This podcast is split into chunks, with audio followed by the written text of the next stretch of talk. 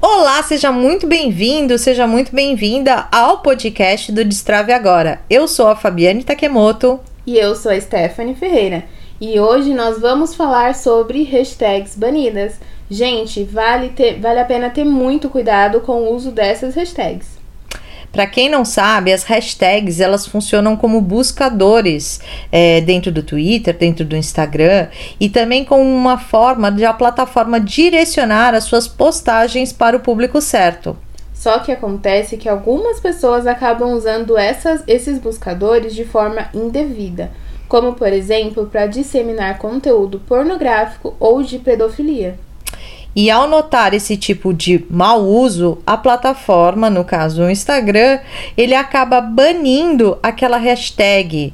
É, e aí, o que, que acontece? Ele não avisa diretamente que ele baniu. E dessa forma, quem usa as hashtags banidas acaba se prejudicando, perde alcance e perde engajamento, além de, de outras coisas que podem acontecer. Então, lembrando que assim, quando você estiver escrevendo a sua publicação, note se a hashtag que você quer usar, se ela tem números e se é possível segui-la.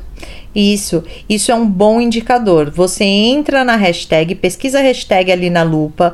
Se ela tiver o seguir, quer dizer que ela está em uso. Se ela não tiver o seguir, quer dizer que ela foi banida.